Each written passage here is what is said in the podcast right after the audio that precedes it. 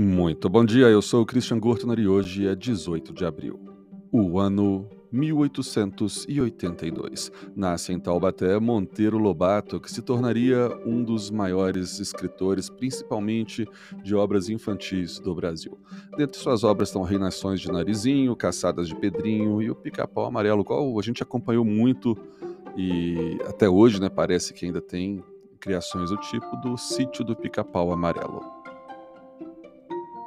Enquanto uns nascem, outros morrem.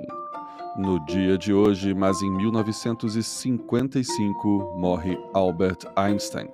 O cientista, um dos mais famosos da nossa história, morreu ainda trabalhando naquela que ele chamou de teoria de tudo, uma teoria que unificasse todas as leis da física.